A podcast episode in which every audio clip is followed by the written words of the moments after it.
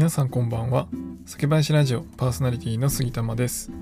このチャンネルでは日本酒を知らない方にも日本酒をちょっと身近に感じていただけるように日本酒の選び方やエピソード日本酒の銘柄紹介などをテーマにお話しします、えー、今回はですねおつまみのお話をしたいと思います。でその中でもまあ日本酒のおつまみっていうと結構ですね例えば塩辛だとか、えー、そういったこう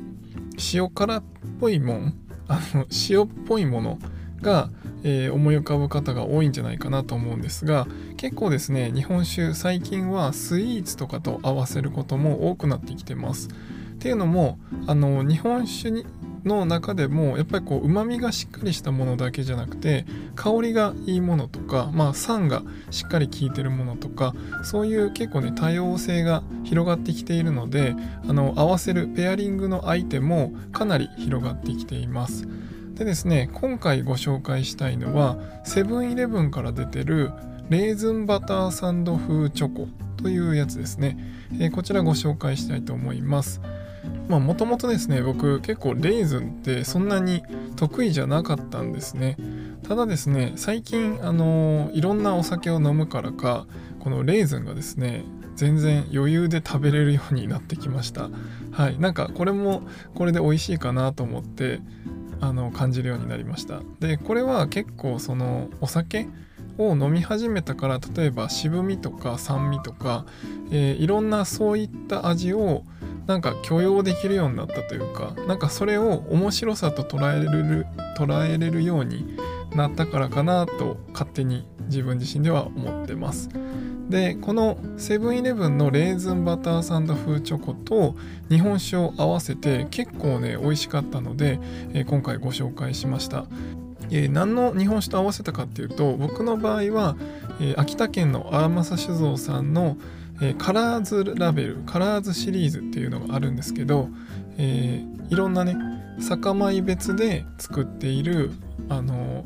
ラベルの色が違うシリーズがあるんですがそれのエクリュっていう銘柄ですね。これは秋田の秋田酒小町っていう酒米を使った、えー、銘柄になるんですけどこのエクリュとレーズンバターサンド風チョコを合わせてみました。これがですね結構美味しいんですよ。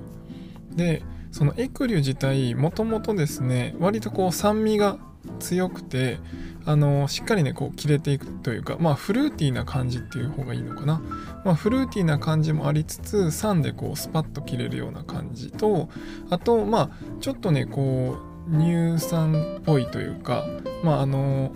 ちょっと極端に言うとヤクルトみたいっていうと分かるかな？ヤクルトとカルピスみたいっていうと分かるかと思うんですけどまあそういうヨーグルトっぽいというかそういった感じの雰囲気もあります。それにまあ酸味があるという感じで、えー、この日本酒とこのレーズンバターサンド風チョコのこのレーズンの部分ですね。レーズンの酸味とこのバターサンドにしてる分ちょっとねクリーミーな雰囲気があるので、まあ、そのクリーミーな雰囲気とレーズンの酸味がちょうど合うんじゃないかなと思いましたはいあのー日本酒とね飲む時って大体こう辛い系のおつまみが多いと思うんですけどたまにはですね、えー、こういったちょっとスイーツ系のものとかまあお菓子お菓子の中でもまあチョコレートとか合わせてみてはいかがでしょうかという、えー、今回のテーマでした。まああの洋酒？例えばワインとかウイスキーとかそういったものとあのチョコレートとか、えドライフルーツとか合わせる方多いんじゃないかなと思うんですが、えー、これからはですね日本酒とかもそういったところと合わせていくような銘柄もどんどん増えていくんじゃないかなと思ってます。また何か美味しい組み合わせが見つかったら皆さんにご紹介したいなと思ってますのでぜひぜひ、えー、これからも聞いていただければと思います。では今回は以上にしたいと思います。最後にですが、えー、僕たちお酒のスペシャリストがやっているサカラバというコミュニティを Discord というチャットアプリでやっております。もしよければそちらもご参加ください。酒ピースお酒のご縁で人がつながり平和な日常に楽しみを。お相手は酒林ラジオパーソナリティ杉玉がお送りしました。また次回の配信でお会いしましょう。良い夜をお過ごしください。